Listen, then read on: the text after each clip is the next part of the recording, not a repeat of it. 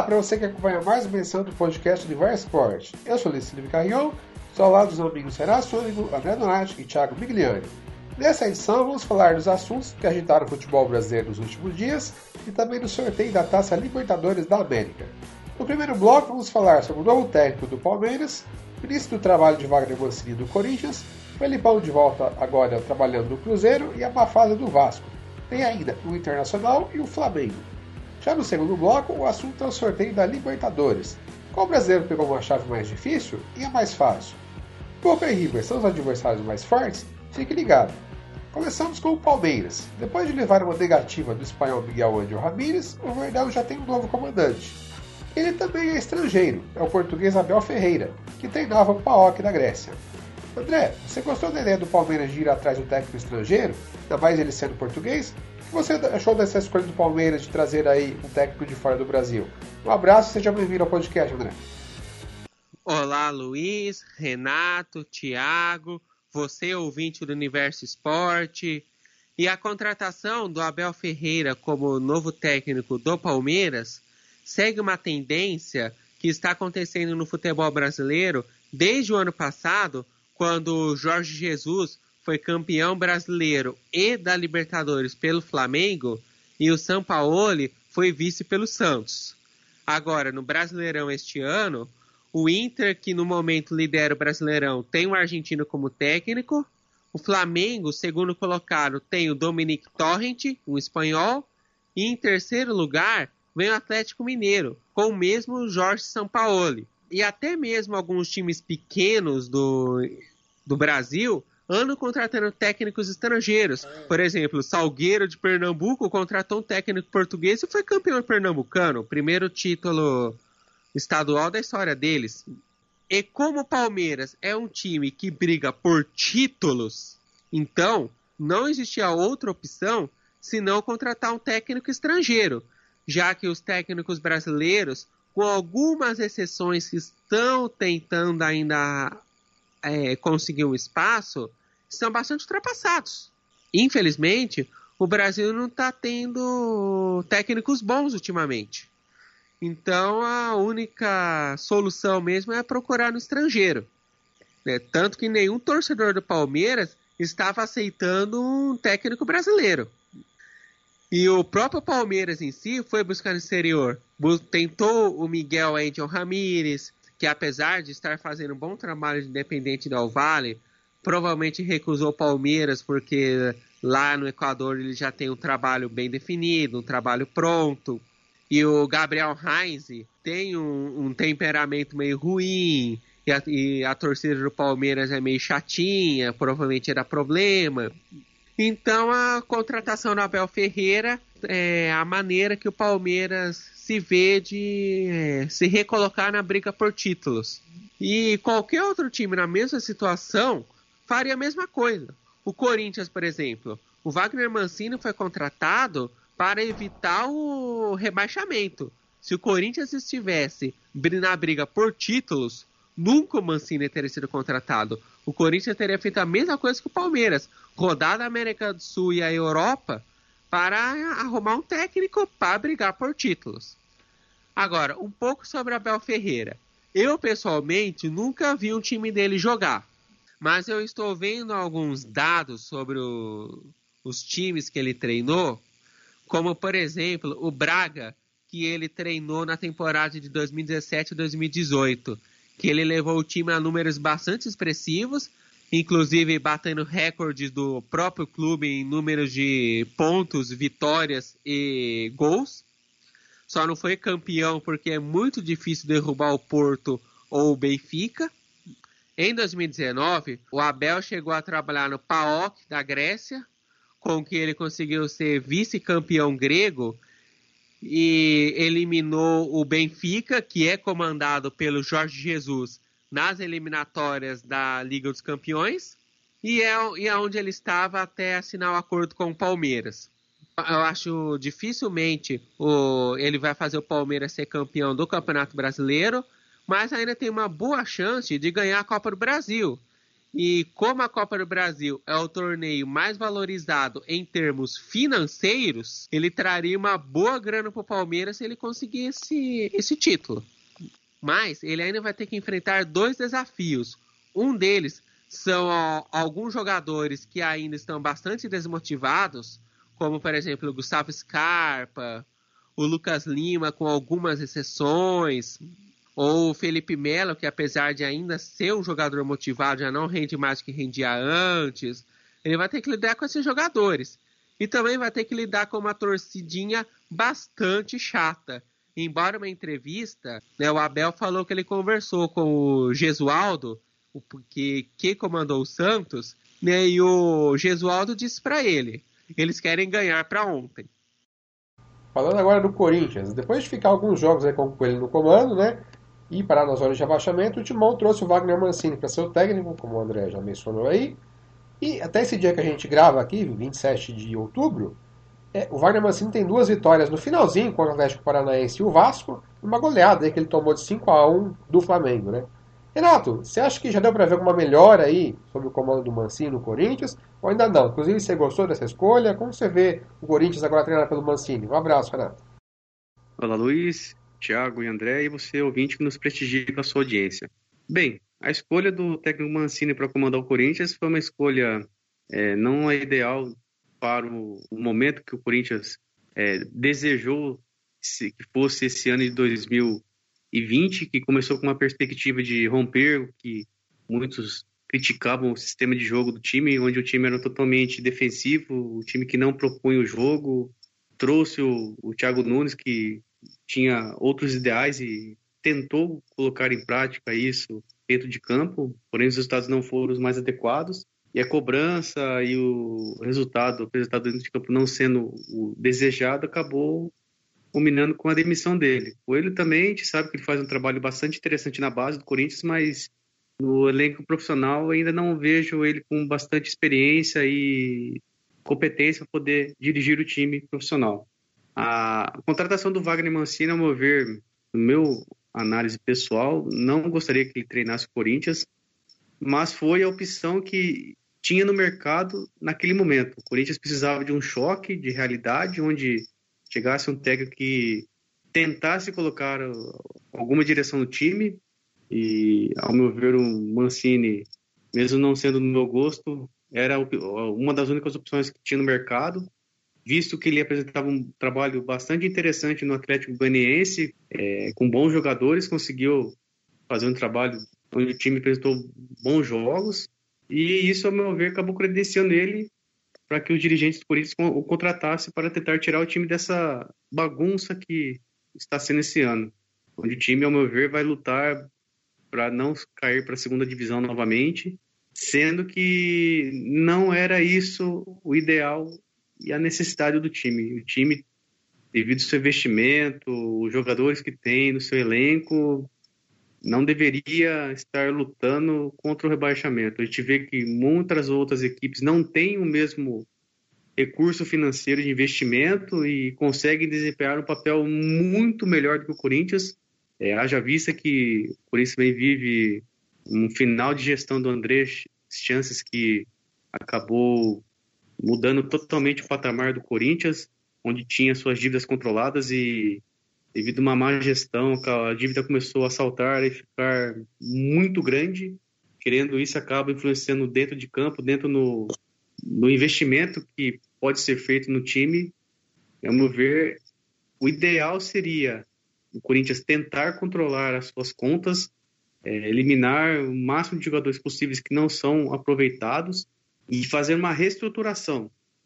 É bem verdade que a torcida, ao meu ver, muitos não vão entender esse processo, mas eu vejo que é necessário para que o Corinthians colocasse a sua casa financeira em ordem e, ao meu ver, daqui a alguns anos voltar a ser um time de bastante poderio e conquistar vários títulos. Ao meu ver, a contratação do Mancini foi a que tinha disponível no mercado. Ele vem apresentando um trabalho relativamente bom, mas ele ainda voltou a, a fazer o esquema tradicional e bem conhecido do Corinthians. Um time que preza muito pela defesa e atua nos contra-ataques. É bem verdade que contra o Atlético Paranaense o time sofreu muito e acabou encontrando o gol no último lance do jogo. Foi fazer frente o Flamengo e saiu com uma goleada muito grande, mesmo o Flamengo atuando sem as grandes e principais atletas do time. E contra o Vasco também, a briga onde os dois times estavam na parte de baixo da tabela e o Corinthians também fez um jogo dos três jogos o mais interessante. O time um pouco mais consistente, conseguiu propor mais o jogo, também achou e encontrou o, o, o gol da vitória no finalzinho do jogo. E assim, o Corinthians nesse ano vai lutar para não ser rebaixado. E ao meu ver, o Corinthians tem que colocar a casa em ordem para que isso acaba, acaba se refletindo dentro de campo. O Corinthians volte a ser aquele time de grandes conquistas e dando alegria à sua torcida. Vamos falar agora dos cariocas. O Vasco começou bem o Campeonato Brasileiro e chegou até a ser líder.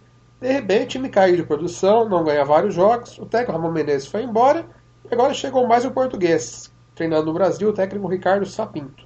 O time, inclusive, entrou agora na zona de rebaixamento, mas é bom destacar aí que tem alguns jogos a menos, como alguns outros times também. Thiago, o Vasco não tinha time para ser campeão, como a gente bem, já, já bem observava. Mas acho que é exagero brigar para não cair, né? O que, que você acha? Um abraço, Thiago, bem-vindo. Olá, Luiz, André Renato. É, o, o Vasco não tem um, um elenco para cair, conforme você disse. Elenco que depende muito do, dos gols do, do Cano e também do, do, desempenho do Benítez, né? Pela qualidade técnica que o Meia tem. E o clube busca ainda, é, né, durante esse período aqui, até ali o meados de, de dezembro, o clube tem que se acertar né, com o Independente para compra do, do, do Benítez, porque ele está emprestado. Então, se o clube não exercer o poder de compra, o Independente pode vender para qualquer outro. Né? Então, é um grande pepino para descascar aí até dezembro. Porque o Vasco se tornou uma equipe muito dependente desses jogadores. Mas não é só eles. O Vasco tem muito bons valores. Mas primeiro eu queria falar sobre é, a questão do Ramon. Eu acho que a demissão do Ramon foi precoce é, e, e que prejudica o clube por um tempo um bom tempo, né? Porque até você iniciar um novo trabalho e também você tinha aquela relação que parte do elenco não gostou da demissão, né? Porque surpreendeu até a torcida, surpreendeu o, o elenco em si, né? Porque ele vinha conseguindo vitórias, né? Tinha um bom desempenho, aí depois começou a perder alguns jogos importantes. Ali estava sendo o, o, normal, né, do, do, do Vasco, né? Ter é, esses altos e baixos, né? O que estava normal era o Vasco brigar pela liderança. É, talvez foi muito precoce, e essa é a minha visão, foi muito precoce a demissão do, do Ramon. Fato consumado isso, a, a contratação do, do português, eu acho que, do, do Sapinto, eu acho que a gente não pode é, jogar tanto valor nessa questão que ele só disputou uma partida, então até esse tempo ali de transição, dele retomar, né, conhecer o elenco, né, implantar sua filosofia de jogo, é, vai demandar ainda alguns jogos, né? Não vai ter um resultado tão rápido. E o Vasco necessita, né? Porque tem uma sequência de cinco derrotas. E a gente sabe que quando uma equipe grande, quando começa é, uma sequência muito grande de, de, de derrotas, pesa muito, né? Principalmente no psicológico do atleta para essa volta, né? Para essa retomada das vitórias. A última vitória do, do Vasco foi em meados de setembro, então a gente já está quase um mês e meio, né? Com o Vasco aí entre empates e derrotas. Aí ele ganhou do Botafogo por 3 a 2 é, eu, eu, acho que talvez tenha algo que joga ali a, a favor do Vasco, que é, é essa questão do, os dois jogos que faltam ainda para ele completar a rodada. Eu acho que isso é uma oportunidade, eles são seis pontos, então acho que isso ameniza. Né? E outro também ponto que eu acho que é importante frisar é, é questão do nível do campeonato, do, do, equilíbrio, né? Que o equilíbrio do campeonato se faz muito mais pelo, pelo baixo nível técnico né, que, que, que o campeonato tem do que é, você ter um, um, campeonato nivelado para cima. Então, isso faz com que o Vasco não precise de muitos pontos né, para ele se livrar do, do, do rebaixamento ali. A partir do momento que ele tem uma pontuação ali de, sei lá, 45 pontos, ele já pode ficar tranquilo ali que ele não vai ser rebaixado, né? E isso para um clube grande é muito mais fácil. Né? Mas isso vai depender totalmente do, do trabalho, como que vai se encaixar esse trabalho do Sapinto, né? sabe-se que ele é, é um pouco enérgico, né? Então ele, vamos dizer, não leva desafio para casa. Como que vai ser essa adaptação com ele? E o jogador brasileiro tem jogador que não gosta de banco, faz biquinho, então tem todo esse tem toda essa gestão de grupo, né, para desenrolar no decorrer do campeonato.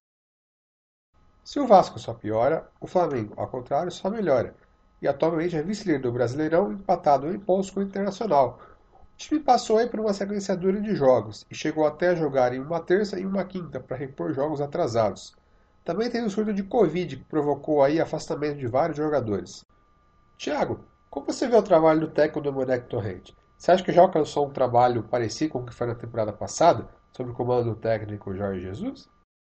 Luiz, é, eu acho que essa, essa avaliação para comparar com a temporada passada, acho que vai depender ainda do que é, vai ser o final dessa temporada. Se o Flamengo vai conquistar os, novamente os títulos né, brasileiro e a Libertadores ou não, porque isso pesa bastante né, na, na hora de se avaliar o resultado final. Analisando o que foi feito até o momento, o Flamengo ele conseguiu ter, ter uma equipe com muito mais opções, né? E, e o tempo é um fator, foi um fator importante né, para o Domenech desenvolver né, seu trabalho. Né? O, o, começo foi tumultuado, né? E até virou alguns motivos de chacotas tal. É porque, apesar do jogo ofensivo, ele, ele fazia um, bastante rodízio, né? E ainda faz, ainda principalmente com que o Flamengo ganhou opções, né? De uma temporada para outra, recheou muito mais o elenco ainda um dos motivos de chacota que, que, que, que às vezes virou, que o Flamengo virou é, por exemplo, de que o Domenech ele deu uma de professor Pardal, né? Do, por exemplo, durante a partida contra o Atlético Mineiro no começo, ele lotou a equipe de atacante, colocou cinco atacantes, Gabigol, Bruno Henrique, Vitinho, Michael, Pedro, né? E aí no jogo seguinte, contra o Atlético Goianiense, né, deixou o Rafinha no banco, improvisou o Rodrigo Caio na lateral. É algumas coisas assim que, lógico que pesa por ele estar no começo de trabalho, conhecendo a equipe. É, então aí ele fez algumas coisas que, que, que hoje, né, você consegue é, dar menor valor para isso, né? Mas no começo pesou bastante, né? E, e, essa questão do rodízio também tem alguns atletas que não gostam, né? Que, que, que não gostam de ficar no banco e, e você tem uma cultura muito forte no, no Brasil sobre isso. E, por exemplo, o Gabriel também, é, é, é, ele não gosta de ficar no banco, né? Ficou chateado, né? Teve um, né, um, um atrito ali. Mas ao longo do, do, dos jogos e das adversidades, a equipe foi se encontrando, né? E hoje ela consegue se encontrar, ter opções. Hoje, se sai um atleta, ele tem um substituto à altura. As adversidades fez com que, como ali o surto do coronavírus, a equipe encontrou bons valores na base. Né? Como o goleiro ali, o, o, o Hugo Souza, o Neneca, né? o, o zagueiro Natan, o lateral esquerdo Ramon, né? que, que, que supriram é, deficiências do elenco. O Neca, que era a quarta, quarta opção para o gol, e hoje ele disputa, no mínimo, no mínimo, a, a primeira opção de, de, reserva, ali no lugar do César. E alguns analistas dizem que o fato de ter o Hugo é, faz com que a renovação com o Diego Alves possa ser mais tranquila. Porque se o Diego Alves não quiser continuar, você teria um, um atleta ali que, que possa substituir, né? É, outros destaques também que eu, eu vejo nessa temporada que foi o Pedro, né? Que ele consegue é, substituir bem o, o, Gabriel na ausência, né? Seja por lesão ou quando está com desempenho abaixo, né? É, e também tem o Vitinho que é, melhorou bastante o futebol. Eu acho que, na minha visão, ele vem faz, produzindo ali a melhor temporada dele desde a chegada. Então, o Domenech ele conseguiu é, encontrar a equipe e, e, e, tem essa vantagem de você ter um, um, leque de opções, que você pode ter um, dois, até três times, né, dependendo da situação. Se você perde um atleta que, que é titular hoje, que, que é importante, você tem um substituto que vai dar conta do recado, né? Ao contrário de, do Internacional. O Internacional tem um elenco muito limitado. O Internacional, se perde dois, três atletas ali, titular, o, Eduardo Cudê tem que quebrar a cabeça. Então, eu, eu vejo que o, que o, Flamengo ele está engrenando e, e, cada dia se torna mais competitivo. É uma equipe que está embalando e, e a depender da, da, da, da, soma de pontos pode se disparar na frente. O, do lado positivo disso, a gente tem o, o hoje duas opções né, para disputar uh, o título com o Flamengo. Né? O Atlético Mineiro e o Internacional. Que eu acho que ajuda bastante na, no campeonato, né, nessa parte de cima, e que se torna atrativo o campeonato nesse, por esse lado. Líder do Campeonato Brasileiro é o Internacional, o técnico argentino Eduardo Cudê. Mas vamos chegar um momento da temporada agora que o Inter terá três competições para jogar, né? O Brasileiro, a Libertadores e a Copa do Brasil. Parece um consenso para todo mundo que acompanha o futebol que o elenco do Colorado não é tão numeroso e não tem a mesma qualidade do que o Flamengo para jogar esses três campeonatos. Inclusive o Thiago já abordou um pouco isso na sua fala. Renato, onde você vê que o Inter tem mais chance para ser bem sucedido com esse elenco que ele tem atualmente? É, eu vejo que os, os, as disputas dos campeonatos mata-mata, o Inter tem grande possibilidade de fazer um, um bom campeonato. É, na Libertadores se classificou na segunda posição do grupo E, o líder foi o Grêmio, mas é bem verdade que os dois times não apresentaram um bom futebol nessa fase de grupos da Libertadores. É, agora nas oitavas enfrenta o tradicional Boca Juniors, onde, ao meu ver, é um jogo muito difícil para o Inter, onde já sabemos que o time do Boca Juniors é um time tradicional, que vende muito caro suas partidas, e a gente sabe que esse time é o algoz dos times brasileiros, né? Ultimamente, no ano passado, se eu não me engano, acabou eliminando o Palmeiras e também o Grêmio, o rival do Inter. E também outra competição de mata-mata que o Inter pode ter um bom desempenho é na Copa do Brasil, onde o Inter enfrenta nessa fase o Atlético Goianiense, um time que vem brigando para não cair na primeira divisão e, ao meu ver, tem grande chance de passar com bastante facilidade nessa fase da Copa do Brasil. No Campeonato Brasileiro, ao meu ver, o time lidera a competição, como foi citado por você no começo da fala, mas eu vejo que ao longo do campeonato e na disputa das três competições simultaneamente, eu vejo que o Inter vai acabar perdendo força, porque não tem um elenco tão numeroso comparado ao Flamengo. A gente pode dizer que o Flamengo tem dois times de grande qualidade. O Atlético Mineiro, que mesmo não apresentando um bom futebol nas últimas partidas, é, só tem o Campeonato Brasileiro para se dedicar integralmente e também é, a perca dos grandes e principais atletas do elenco do Internacional. É bem verdade que a gente sabe que o Inter perdeu o Paulo Guerreiro e também o Bosquilha, agora ultimamente, ambos com lesões no joelho. O Eduardo Cudê está fazendo um bom trabalho, onde fez um, uma remontagem no time e descobriu o Thiago Galhardo, sendo um dos principais atletas do time e fundamental para que o time desempenhasse um futebol de excelente qualidade. Também foi contratado o Abel Hernandes para tentar suprir a falta do Paulo Guerreiro, mas, ao meu ver, ele não chega aos pés do Paulo, visto a utilidade e a versatilidade que o Paulo tem no Internacional. É um atacante finalizador e se encaixava perfeitamente no estilo do Eduardo Cudê. E ao meu ver, das três competições que o Inter vai disputar agora simultaneamente, as competições de mata-mata, o Inter tem grande possibilidade de se sagrar campeão. No brasileiro, ao meu ver, ele vai acabar perdendo forças e vai continuar brigando entre os quatro primeiros. Mas eu vejo que não vai brigar pelo título no final da competição. Só uma pequena correção do que o Renato falou aí, a ocasião em que o Boca eliminou o Grêmio e o Palmeiras da Libertadores foi em 2018. No passado, o time caiu na semifinal para o rival River Plate, que depois decidiu com o Flamengo o campeonato. Para fechar esse bloco, vamos dar uma passadinha na Série B, onde o Cruzeiro vive um drama e briga para não cair para a Série C, né? O novo treinador da Raposa ninguém menos que o Filipão, campeão da Copa de 2002 com a seleção brasileira, que o último time aí foi o Palmeiras, e que vai ter essa missão de tirar o Cruzeiro da zona de abaixamento, né? Uma campanha horrível o Cruzeiro, todo mundo achava que a Raposa ia brigar para não subir para a Série A, tá brigando para não cair para a terceira divisão. André, o que você achou dessa escolha do Filipão para dirigir o Cruzeiro aí? Você acha que treinador com estofo, com história, é uma boa escolha para tirar o Cruzeiro desse limbo que o time está vivendo? Olha, a contratação do Felipão pelo Cruzeiro foi uma grande surpresa. Eu acredito que eu não falo isso só por mim, mas também por todo mundo que acompanha futebol, né? o Felipão, apesar de ter tido uma decadência nos últimos tempos, ainda é um técnico que foi campeão na seleção brasileira, treinou times europeus, foi campeão na Libertadores, foi campeão brasileiro, títulos da Copa do Brasil. E, e, eu acredito que o salário dele deva ser um salário relativamente alto, se tratando de Série B, né? Porque Eu acabei de falar do currículo dele.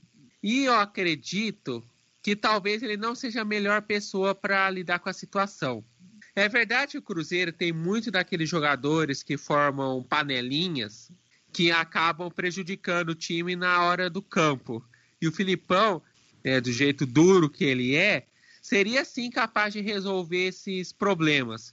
Mas eu não sei se ele seria capaz de fazer o Cruzeiro jogar o suficiente para o time subir para a primeira divisão.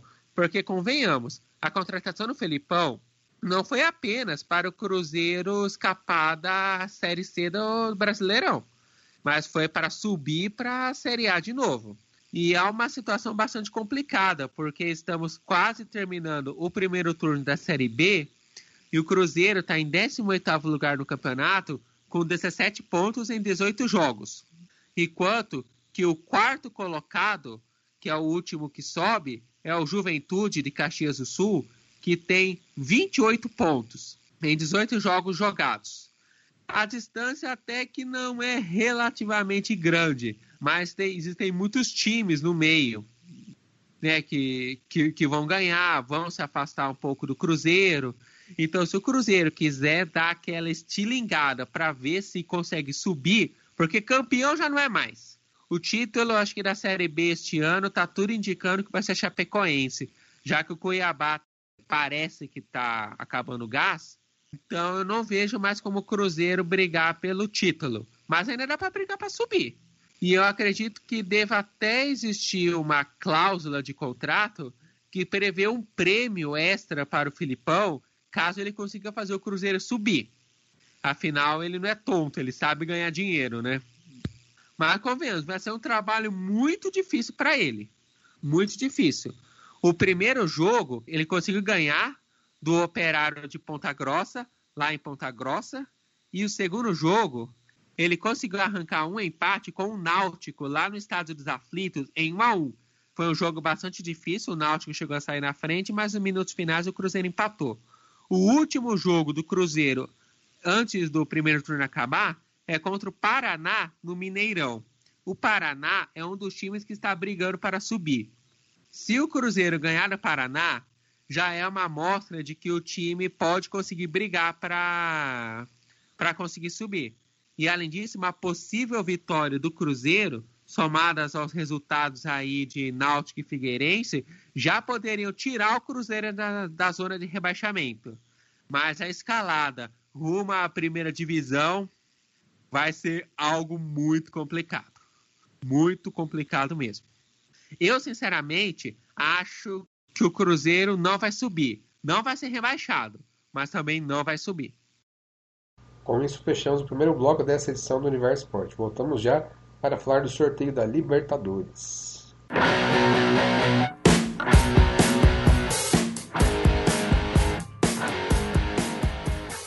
Esse é o podcast do Universo Esporte. Muito obrigado a você que nos prestigia.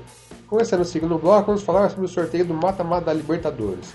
Do lado esquerdo da, da chave temos os seguintes jogos: Guarani do Paraguai e Grêmio, EDU e Santos, Flamengo e Racing, Internacional e Boca Juniors. E do lado direito, Independente do Vale Atlético Nacional, Atlético Paranaense e River Plate, Palmeiras e Delfim e Libertar e Jorge Wilstermann. Lembrando assim, antes da bola rolar, Thiago, quem para você pegou uma chave mais fácil da Libertadores entre os times brasileiros? O Palmeiras ou o Grêmio? Luiz, é, eu, eu acredito que o Palmeiras tem o caminho mais fácil. É, apesar que você tenha esse período sem técnico, e, e aí o técnico vai ter que se adaptar à, equipe, desenvolver todo um trabalho, enfim. Mas eu, vejo que o Palmeiras tem o caminho mais fácil, por quê? Porque apesar da surpresa né, da, da equipe equatoriana, o Delfim, né, de estar nas oitavas, a eliminação deve ser o caminho mais provável. É uma equipe que não tem tradição, né? uma equipe recente. Você tem o Libertar, que é já é um, uma equipe mais tradicional, mas, mas passou é, é, com a pior campanha né? da fase de grupos. E enfrenta os bolivianos do, do, do, do Jorge Wilstermann. E a única dificuldade de, de enfrentar o Jorge é, a altitude de Cochabamba. É o grande desafio. Se a gente vê o retrospectos de, de equipes brasileiras contra os bolivianos, é, lá empata, ou às vezes perde por 1 a 0 mas joga no Brasil é, é goleada, é 2, 3, 4, 5, vence com facilidade. Então eu, eu acho que pelo lado do Palmeiras, eu acho que tá mais fácil, né? A não ser que se houver, se houver uma zebra ali no caminho do Palmeiras, né? Mas é difícil isso, ainda mais você tem dois jogos, né? Você tem que jogar muito mal os dois jogos. E o Palmeiras, ele tem elenco para produzir algo mais, né? E você vai olhar e comparar com os outros. E aí você pode chegar num, numa semifinal e ter um jogo bem interessante contra o River ou contra o, o Del Valle. No caso do Grêmio, né, os confrontos ali é, das quartas pode ser pesado, na minha visão. Por quê? Você tem que enfrentar a altitude lá de Quito, né?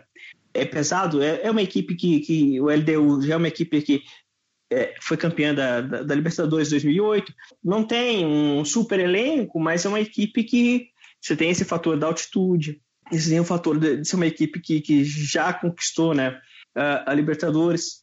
É, e do outro lado você tem o Santos. O, o, Santos é que eu não acreditava muito no trabalho do Cuca, vem mostrando, né, vem uma crescente no, no trabalho. E, e, tem valores ali individuais ali que é, pode ser decisivo. Você tem o Marinho, você tem o Soteudo, enfim, são atletas que conseguem ser o ponto fora da curva dentro do, do dentro do Santos. E além do mais, fez uma excelente campanha né, na fase de grupos né, da Copa Libertadores. Então, eu acredito que para o Grêmio, é, o próximo adversário, passando né, pelo Guarani, é mais complicado, né, muito mais difícil. E, e o Grêmio não está jogando o fino da bola, né? Tá com dificuldade. Então, uh, o Grêmio ainda precisa melhorar. Lógico que, principalmente os clubes argentinos falam que é, fase de grupo é uma coisa, o mata-mata é outro campeonato, que aí começa a valer. Então pode ser que o Grêmio comece a engrenar e, e vai, atropela o Guarani, aí enfrenta o LDU ou o Santos ali e, e, e passe, mas eu, eu acredito que o caminho é muito mais difícil do que o do Palmeiras. Do outro lado, alguns brasileiros pegaram adversários bem complicados, pelo menos na teoria, né, antes dos jogos acontecerem. O Internacional tem o Boca pela frente, né, seis vezes campeão da América, atual campeão argentino. O Atlético Paranaense pegou a atual vice-campeão River Plate. E o Flamengo vai jogar com o Racing, né, que também é um dos cinco maiores times ainda da Argentina. André, desses três brasileiros que jogam com argentinos, quem vai ter a parada mais dura aí na próxima fase da Libertadores? Com certeza o Atlético Paranaense. Em parte porque do outro lado tem River Plate, que é de longe o melhor time da América do Sul no momento. O Internacional vai ter uma parada muito dura, afinal, o Boca Juniors é um gigante argentino, chegou à final da Libertadores dois anos atrás, sempre é muito difícil jogar, principalmente no La Bombonera, mesmo que não vai ter a torcida por causa da Covid, ainda assim jogar no estádio deles sempre é muito difícil e o jogo do Internacional vai ser realmente muito dura. O Flamengo também. O Flamengo vai pegar o Racing. O Racing não está tão forte quanto o Boca ou mesmo o River, mas ainda assim vai ser um complicado. Neste jogo ainda daria para apostar que o Racing passaria. Mas Atlético Paranaense, eu acredito que já pode dizer adeus à Libertadores, porque o time não anda jogando bem e vai pegar o River Plate, o time que fez as duas últimas finais de Libertadores, ganhou uma e só perdeu a outra porque o time se desligou no final e permitiu que o Flamengo conseguisse a virada. Mas o River é um time muito forte, aliás, eu acho que é o favorito para ganhar a Libertadores, até mais do que o Flamengo.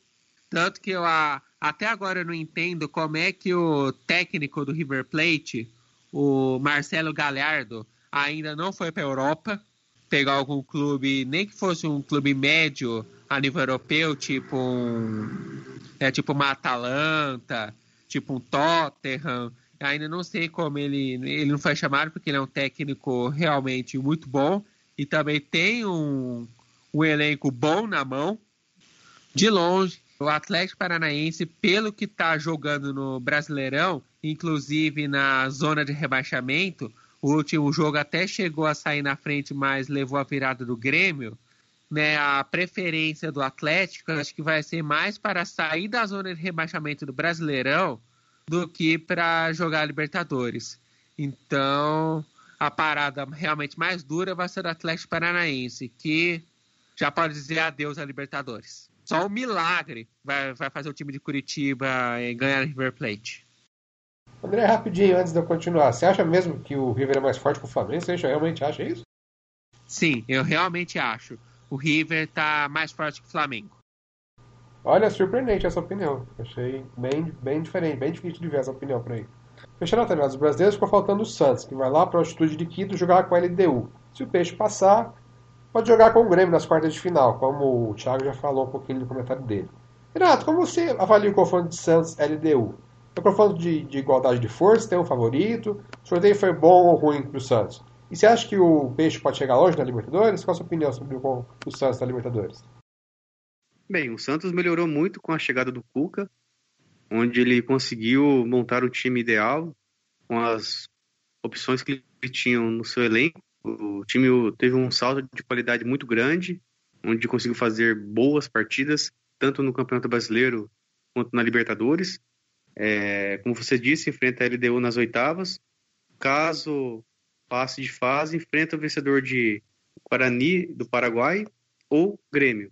Eu vejo que as possibilidades do Santos na Libertadores é, são boas. A grande dificuldade do Santos na partida de, das oitavas de final é no confronto de ida, onde a equipe vai enfrentar altitude de 2.850 metros acima do mar, a velocidade da bola que aumenta muito e também a falta do ar.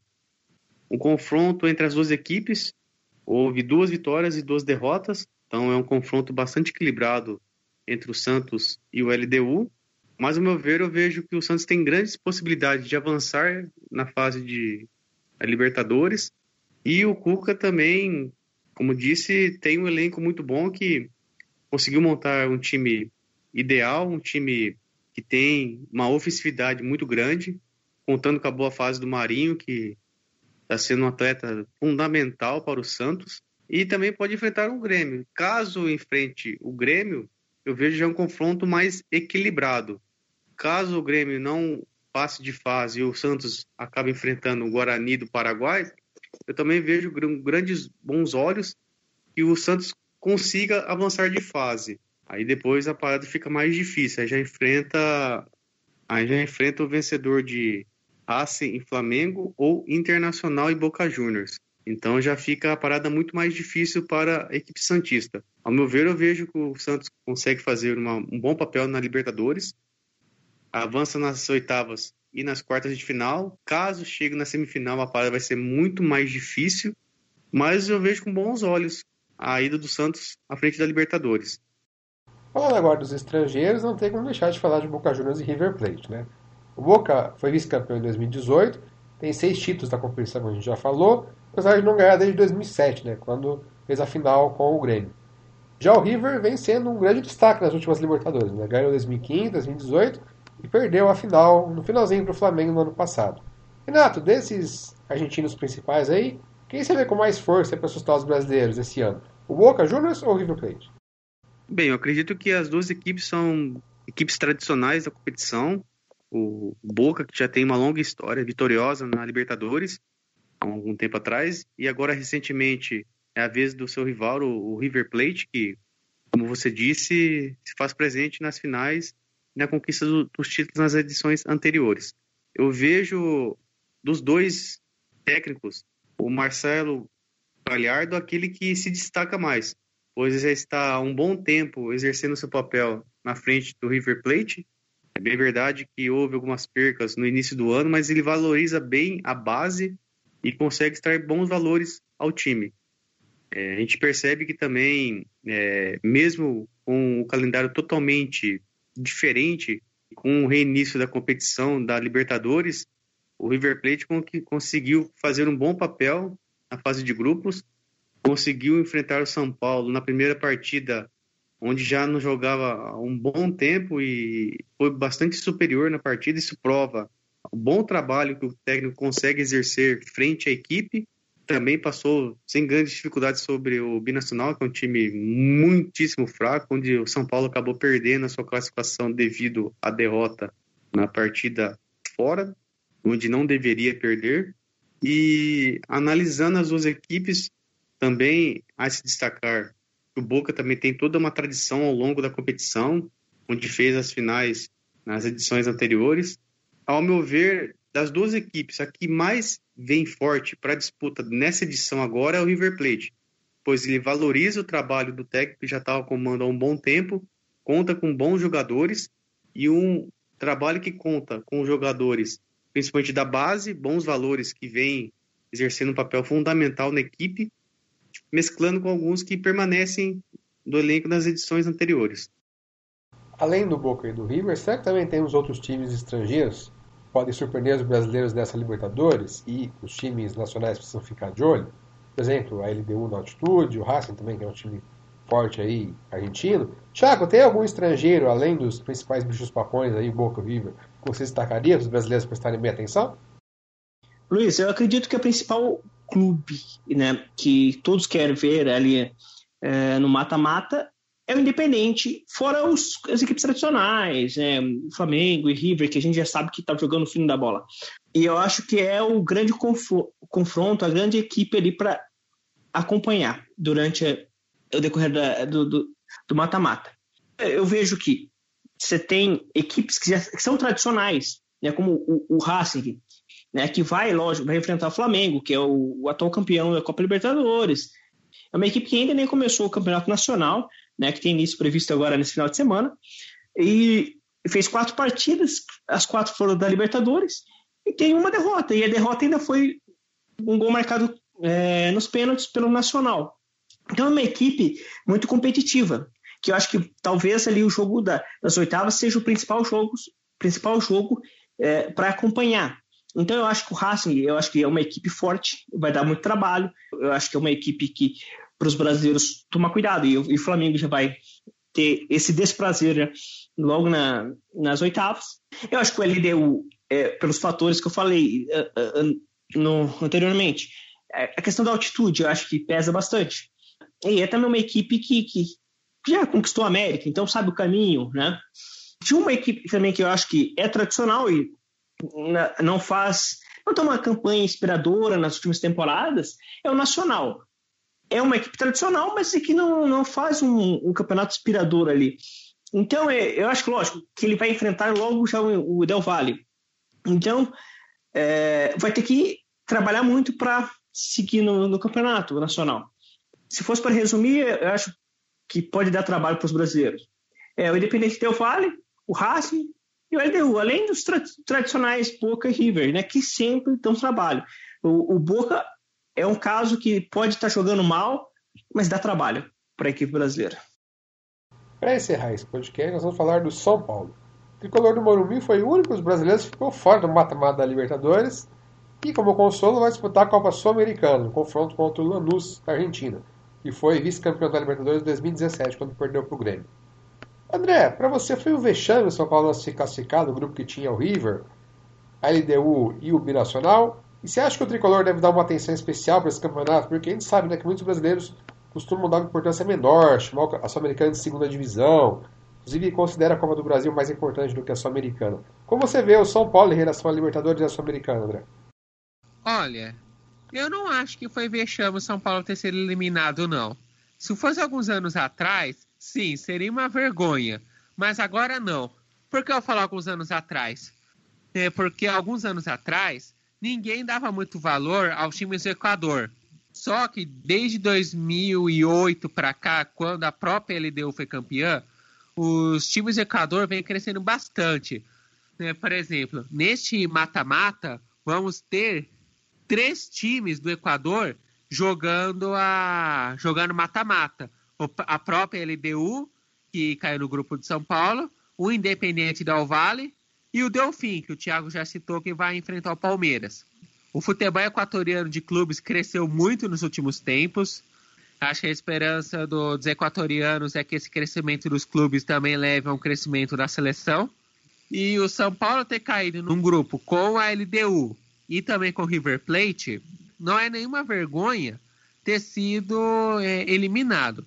Vergonha mesmo teria se o São Paulo tivesse terminado em quarto do grupo, já que o Binacional era realmente um time muito fraco.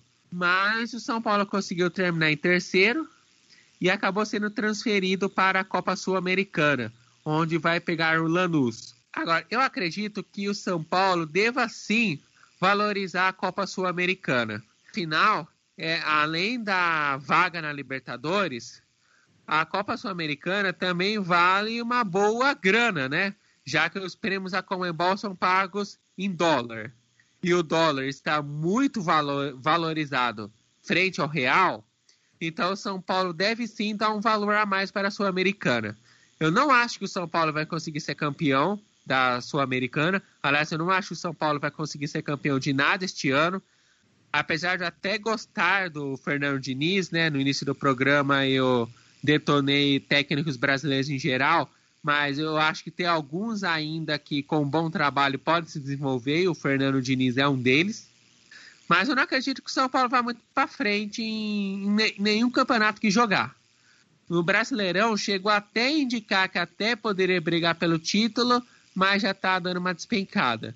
E eu também não acho que vai muito, muito para frente na Copa do Brasil e também na Sul-Americana.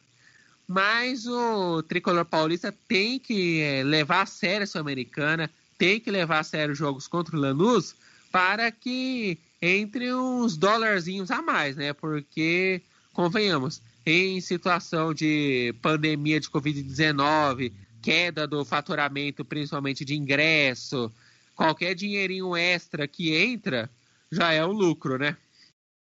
E também para o Fernando Diniz garantir que ele continue no comando, né? Porque diz, dizem lá que o novo presidente talvez tire ele para recontratar o Rogério Senna, né? Pelo menos é o que alguns jornalistas são paulinos dizem, né? Ali com as apurações que a gente lê por aí. Bom, a gente falou aqui do sorteio da Libertadores, né? Eu lembro você que ouviu a gente que acesse universport.com.br, tá uma matéria lá que explica certinho as chaves e fala melhor também aí desses confrontos que a gente falou aqui hoje nessa edição do Universo Sport.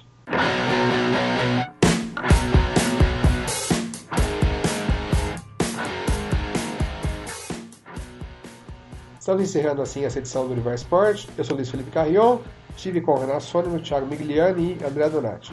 Esse programa tem pauta, apresentação e edição de Luiz Felipe comentários do André, do Renato e do Thiago. Lembrando que você nos ouve pelo Anchor, Castbox, Spotify e no nosso site universport.com.br. Se tiver alguma sugestão de pauta para a gente, pode enviar um e-mail para universportbauru.gmail.com. Muito obrigado a você que nos ouve e até a próxima edição. Um abraço a todos.